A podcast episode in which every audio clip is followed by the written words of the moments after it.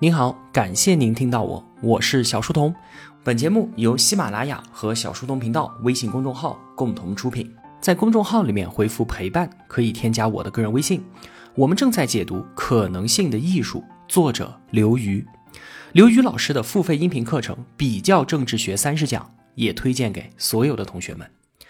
比较政治学的本质啊，是要获得一种鸟览的视野，从此时此刻抽离，来到多样性的上空，从宏观聚焦到微观，从森林聚焦到树木。无论我们现在是在分析多么具体的问题，脑海中一定要有一片隐隐约约的森林，它时刻提醒我们，当下所看到的只是现象，而现象未必就是真相。对于事物的比例有公正的判断。是智慧的体现。那么今天呢，我们就跟随刘宇老师，从高处俯览一下我们身处的这个时代，它到底是什么样子的？作者就认为，我们当下正处于一个和平爆发的黄金时代。这听起来感觉有点怪怪的。我们都说战争爆发，怎么会说和平爆发呢？因为啊，在人类的历史上，从来都是战争是常态，而和平是个例外，一直要到冷战结束之后才乾坤倒转。那真的和平吗？难道你看不到伊拉克、叙利亚和阿富汗的战火纷飞吗？难道你忘记了卢旺达大屠杀逝去的百万生灵吗？还有当下的俄乌战争，难道你也视而不见吗？是啊，战乱依然是存在的。但是如果我们站在历史的上空，俯身一望，就能够清晰的看见，出生在现代是每个人最大最大的幸运了。很多人都觉得，我最大的幸运是有一个富豪老爸，或者是我能够考上名校，又或者是找到一份令人羡慕的好工作。但其实啊，这些和出生在一个和平年代相比起来，简直微不足道。为什么？因为有没有出生富贵，可能会决定你在二十多岁的时候能不能有优越的物质生活。可是出生在今天，还是在一百年前，这就直接决定了你会不会被饿死，能不能够长大，以及会不会被送到战场上去当炮灰。史蒂芬·平克他就在二零一五年的时候啊，出了一本书，叫做《人性中的善良天使》。在书里面，平克用大量的数据量化了人类社会暴力减少的趋势。前国家时代部落间战争的死亡率比二十世纪的战争和屠杀高了九倍，中世纪的凶杀率比今天高出了三十倍。如今啊，发达国家之间已经不再打仗了，发展中国家之间的战争死亡人数也只是几十年前的一个零头。两次世界大战确实是夺走了数千万人的生命，旷古未闻的恐怖数字。但是呢，从全球总人口的比例来看的话，还是要远远低于古代社会的。不管怎么说啊，从冷战结束之后，我们确实是进入到了一个和平爆发的时代，这是没有什么争议的。黄金时代呢，不仅仅是前所未有的和平，还有人均寿命的提升。要知道，哪怕是在一九零零年，也就是一百年前，人类平均的寿命也只有二十到四十岁之间，因为当时婴儿的死亡率实在是太高了。而现在呢，这个数字已经到七十岁了。还有极度贫困率，两百年前，全世界百分之九十四的人都生活在绝对的贫困当中，而现在呢，只有百分之十。我知道啊，有很多同学都非常的推崇古典时代。有人向往春秋战国的百家争鸣，有人想要梦回大唐，也有人是民国粉。但是如果真的让我们回到那个人均寿命只有三十多岁、极度贫困率高达百分之九十的时代，真的会有人愿意吗？为什么这本书的开篇就要强调我们是生活在一个相对和平、相对富足的时代呢？因为啊，对于时代的背景有清晰的认知，我们才能够恰当的去讨论之后各种各样的问题。如果说这是一个黑暗的时代，那我们需要的是什么？是极端，是革命。因为在一个无药可救的世界里面，激进才能够推动进步，激进它就是美德。但是，如果我们承认这个时代巨大的进步，并且是在这个前提之下进行讨论的，那我们需要的就不再是极端和革命了，而是改良，而是需要更多的耐心，是在现有的国际体系和全球化的基础上去做修补。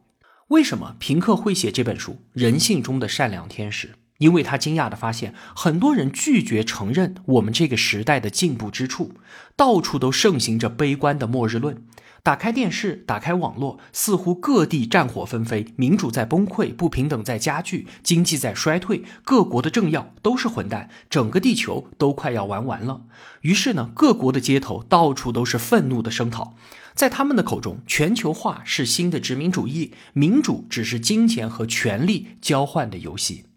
这些声音的初衷啊，可能是充满善意的，但是我们衡量现实，不能仅仅以理想为标尺啊。我们要把现实放到历史当中去做对比，摧毁进步的不仅仅是所谓的保守势力，也可能是对于完美乌托邦的迷恋。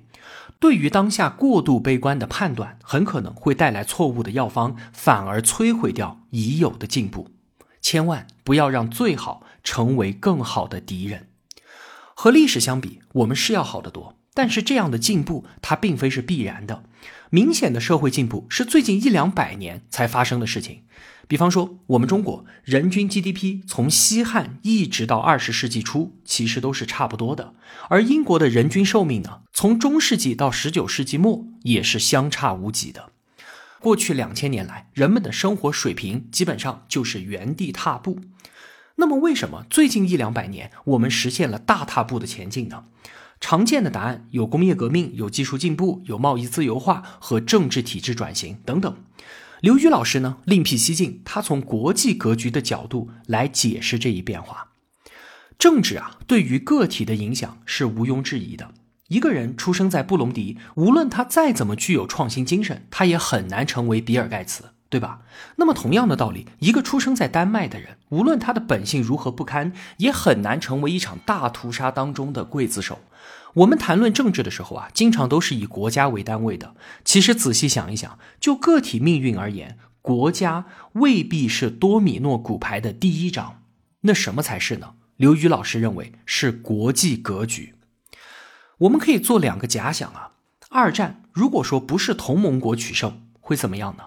纳粹德国和日本是靠军事侵略征服世界的，如果他们赢了，必然会诉诸于军事手段来维持统治。那我们今天还能够迎来和平的爆发吗？我们再想想，如果冷战是苏联阵营胜利了，那世界会怎么样呢？苏联所信奉的意识形态，很大程度上是反对自由贸易的。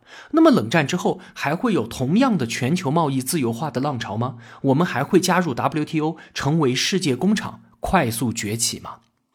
如果上述两个假想成真的话，我们身处的这个世界是不是一下子就完全不一样了？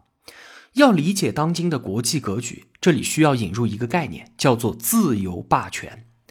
二战以来，国际体系的主要特征就是这个自由霸权的崛起。什么意思呢？什么叫自由霸权？就是信奉自由主义的国家成为国际社会的霸权国家。冷战时期，自由霸权还局限于西方，而冷战结束之后呢，它的权威抵达顶峰，波及全世界。这意味着什么？意味着发源于西方国家的经济、政治和社会自由不断的向外播散，欧美内部的市场自由成为全球的市场自由，他们内部的政治模式开始推动全球的政治转型，他们内部的社会观念也向全球的各个角落去逐一的渗透。自由霸权就意味着欧美国家想要在全世界复制他们自身。今天我们看到的贸易全球化、西式民主的扩张和大国战争的减少，都和这一国际格局紧密的相关。学者卡根他有这样一个洞见，他说啊，为什么会有民主、市场与和平呢？是人们渴望民主、渴望交易、渴望和平吗？或许是的，但是只有渴望绝对不够。为什么？因为历史上所有的人都和我们现在一样啊，一样的渴望这些东西啊。但是如果没有实力为这些渴望保驾护航的话，它就难以生根发芽。或许事实上，人们可能根本没有那么渴望自由、民主与和平，更多的时候，人们渴望的是安全、是秩序、是大国崛起的民族自豪感。所以，要有一个强势的力量去引导，甚至是去强加人们的价值排序，才会发生变化。在卡根看来，我们这个时代之所以非常的特殊，恰恰是因为我们所处的国际秩序前所未有。在历史上，霸权国家常常都有啊，像是波斯、奥斯曼、罗马、西班牙帝国，包括德意志和日本帝国，这些霸权国家的常态是什么？就是寻求扩张，寻求征服殖民。而自由霸权它却不一样，怎么不一样呢？二战之后，英美确立战后重建世界秩序的原则，《大西洋宪章》里面有这么几条。一，英美在战后不寻求领土扩张；二，其他国家也不能随便寻求；三，民族自觉和人民主权；四，推动自由贸易。你看，这就和传统帝国打天下是为了做天下的逻辑完全不一样。现在打赢了，不寻求扩张，而是推动自由贸易，推动民族自觉，推动人民主权。今天我们熟知的联合国、世界贸易组织、国际货币组织等等，都是大西洋宪章它所构想的国际秩序的体现。当然了，人家欧美国家也并非是活雷锋式的，出于理想主义的情怀在推动着这一切。在他们眼里面，自身的利益就在于自由主义的扩张。为什么？因为贸易自由了，就能挣到更多的钱，政体同化了，意识形态的摩擦就会减少，观念传播了，社会交往也就更加的丰富。因此啊，自由主义对于他们来说，既是理想，也是利益。自由霸权有自由，当然就有霸权，展现出来就是拳头政治。当年冷战期间，朝鲜、越南决定跟苏联走的时候，美国的反应是什么？是挥舞拳头，一定要让这些国家上自己的船。美苏争霸期间，引发了全球无数的代理战争。即便是在冷战结束之后，美国在推销它的自由主义的过程当中，也引发了无数的冲突，包括我们至今都还在反思的伊拉克和阿富汗战争。美国内部啊，也有声音在批评这一点。说不要再自作多情了，很多国家根本就不想要西方式的自由民主，他们想要的是民族自豪感、是宗教归属感和文明的认同，非要把自由主义强塞给人家，只会出力不讨好。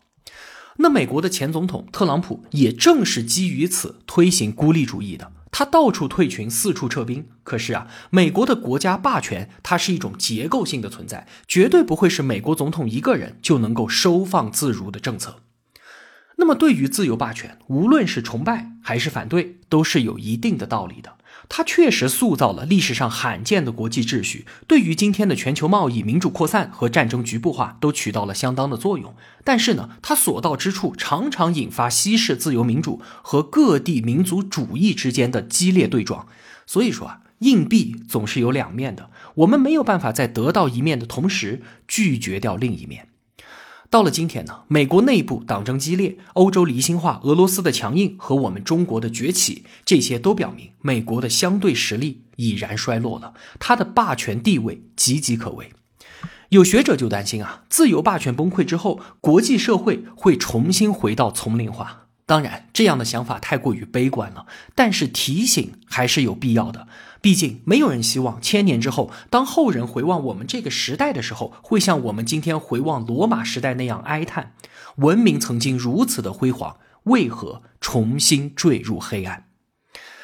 那说完了国际格局，我们再来看看全球化的问题。这部分内容呢，其实过去我们讲经济学的时候，多多少少都有提到过。最近几年啊，我们见证了一个逆全球化的过程。最具代表性的事件就是特朗普当选和英国脱欧。简单的解释逻辑呢，就是经济全球化给中国、给印度这些新兴市场带来了极大的发展，但却牺牲掉了西方国家的产业工人，因为工作都跑到发展中国家那边去了。就算是留在发达国家的工作岗位，工资也被压低了。那么这些被经济全球化伤害到的人呢，就联合起来把右翼政治家给选上了台。对于我们中国来说啊，全球化的正面影响是毋庸置疑的。不管是人口规模、劳动力成本、教育水平、储蓄率、政府动员能力，还是吃苦耐劳的国民性格，我们都有巨大的比较优势。而大洋彼岸就发生了另外一个故事。中国加入 WTO 之后快速崛起，对于美国的传统制造业造成了巨大的冲击。进口竞争和产业转移就让美国直接失去掉了数百万的工作岗位，同时也抑制了他们那边工人的工资。你想啊，美国工人本来正在和资本家谈判呢，说我们的每个小时的工资能不能涨一美元？好多年都没涨了。这个时候呢，大洋彼岸的中国工人突然站起来举手说：“我能减十美元干他们同样的活。”那请问，这个时候美国工人的工资还怎么能够涨得上去呢？所以啊，在美国工人眼里面，他们斗争了一两百年，得到的最低工资、最高工时、医疗保障等等的工人权益，在全球化面前一下子就失去了意义。全球化确实是把饼给做大了，但是抢到这块饼的并不是所有人。资本家们当然热爱全球化。微软本来只能把电脑卖给三亿人，现在可以卖给七十亿人了。麦当劳原本只能在一个国家开店，现在开到一百多个国家去了。而工人阶级呢，正好相反，他们本来只需要和自己国家的一百万人、一千万人竞争，而现在他们需要和全世界可能数十亿人竞争。达沃斯经济论坛是全球化的一个象征，在论坛上面啊，各国的商界大佬汇聚一堂，马云和比尔盖茨谈笑风生，贝索斯和索罗斯相见甚欢。但是与此同时呢，世界各国的工人阶层却觉得对方抢了自己的饭碗，彼此怨恨。有人就这样说啊，现在的世界主要矛盾并不是发达国家和发展中国家之间的矛盾，而是各国的全球主义者都站在了一块儿，和四面八方的民族主义者之间的矛盾。当年啊，马克思号召全世界的无产阶级联合起来，结果呢，经过一轮全球化，无产者没联合起来，全世界的有产者反倒是先站到一块儿了。经济问题就推动政治问题，充满怨恨的蓝领工人把他们对于经济的不满转化成了政治力量，所以我们才会看到特朗普上台。站在我们中国的角度啊，难免会想：那谁叫你们美国工人自己不努力呢？还能怪我们太努力吗？而在西方人眼中啊，不是这样的，他们认为和我们的竞争是不公平的。为什么呢？就拿我们中国民工的现状来说，我们拼命干活，一天工作十几个小时，全年就回一趟家，就回去过个春节，把孩子留在农村当留守儿童。难道这只是因为我们热爱劳动吗？还是说，因为我们在资方面前完全没有谈判的能力呢？而这样的情况啊，在西方人眼中就是不值得效仿的。那除了我们吃苦耐劳之外，还存在着无数的不公平。他们说你调控汇率，而他们汇率自由；说你们土地国有，工业园区随便搞，而他们呢土地私有，产权严格保护，难以征用。说我们要求市场换技术，在他们看来就是知识产权的强制转移。还有行业垄断、金融国有、产业补贴、贷款优惠、环保政策等等等等。在他们看来，这些就构成了国家资本主义，而他们的自由资本主义是难以与其竞争的。说了这么多，但是在我们中国人看来，这有什么不公平的？政府在经济当中保持重大角色，这本来就是我们中国特色，这就是我们的经济模式。那为什么非要按照你们的模式来下棋呢？所以啊，经济水平竞争的背后是经济模式的竞争，是制度的竞争，甚至是文明的竞争。有西方学者就提出啊，说全球化带来了一个三难困境，说经济全球化、国家主权和民主政治这三者是没有办法同时兼顾的。怎么说呢？如果想要全球化和主权国家，就很难兼顾民主问责。为什么？因为问责政治就会捆绑住政府的手脚，政府就难以大刀阔斧的进行改革，营造竞争的投资环境。如果说要主权国家和民主问责，那么全球化就难以推动了。老百姓会为了减少竞争压力，选择关起门来过日子。那如果要全球化和问责制度呢，就得放弃一定的国家边界，全世界各国都要坐在一块儿决定税率、工资、知识产权和汇率政策等等，免得那些资本全世界的到处去寻找税收洼地和劳工权利洼地。但是啊，这三样东西哪一样是能轻易放弃的呢？因此，这就构成了一个三难困境。那作者认为，怎么客观的看待今天的全球化问题呢？这也是出于经济学的角度了。全球化虽然给西方的产业工人带来了挑战，但也给西方的广大消费者带来了巨大的好处。如果没有我们中国制造，你沃尔玛里面哪里会有那么多物美价廉的生活用品呢？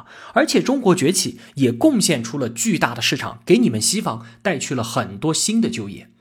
所以啊，全球化的挑战本质上是发展的代价，就像是当年发明电灯泡是一样的，也造成了一批蜡烛工人的失业。那请问我们会因此放弃掉电灯吗？当然不会。不过呢，一个好的社会确实应当尽量去帮助那些蜡烛工人找到新的生计，过上体面的生活。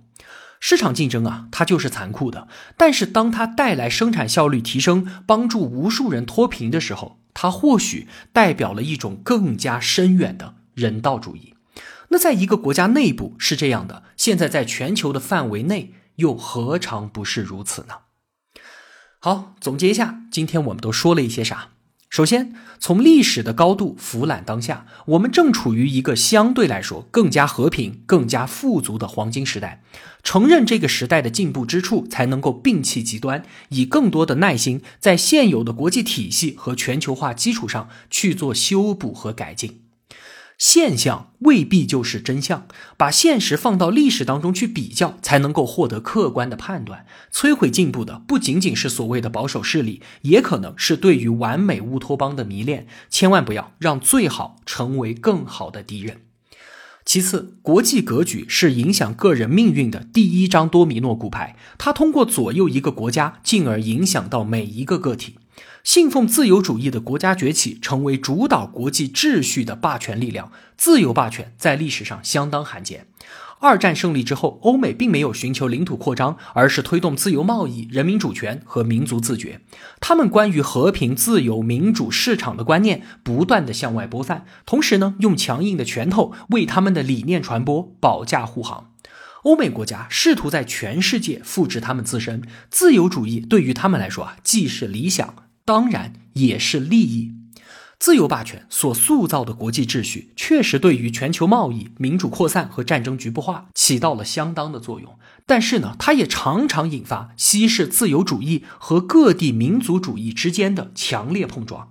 硬币总有两面嘛，我们没有办法在得到一面的同时拒绝另一面。最后，我们正在目睹的逆全球化的发生。经济全球化确实把蛋糕给做大了，但却没有办法公平地分给所有人。我们中国凭借巨大的比较优势，成为世界工厂快速崛起，而大洋彼岸却相应的失去了大量的工作岗位，产业工人的工资也受到了影响。我们中国的国民性格、国有制度和经济政策，在经济全球化的竞争当中，显示出了一定的比较优势。欧美觉得这是不公平的，但是在我们看来，这就是中国特色。经济竞争的背后是制度的竞争，甚至是文明的竞争。在西方人看来，他们已经陷入到了一个经济全球化、国家主权和民主政治三者无法同时兼顾的三难困境。其实啊，归根结底，全球化带来的挑战本质上都是发展的代价。世界不会因为要保住蜡烛工人的工作而放弃掉电灯。市场竞争是残酷的，它可能在短时间内给少部分人造成了困扰，但是在长时间的大范围内，它肯定能够创造出最大的福祉。好了，今天啊就聊这么多了。如果我有帮助到您，也希望您愿意帮助我。我用跨越山海的一路相伴，希望得到您用金钱的称赞。刘宇老师的这一本《可能性的艺术》，同学们可以通过音频旁边的连接直接进入小店购买。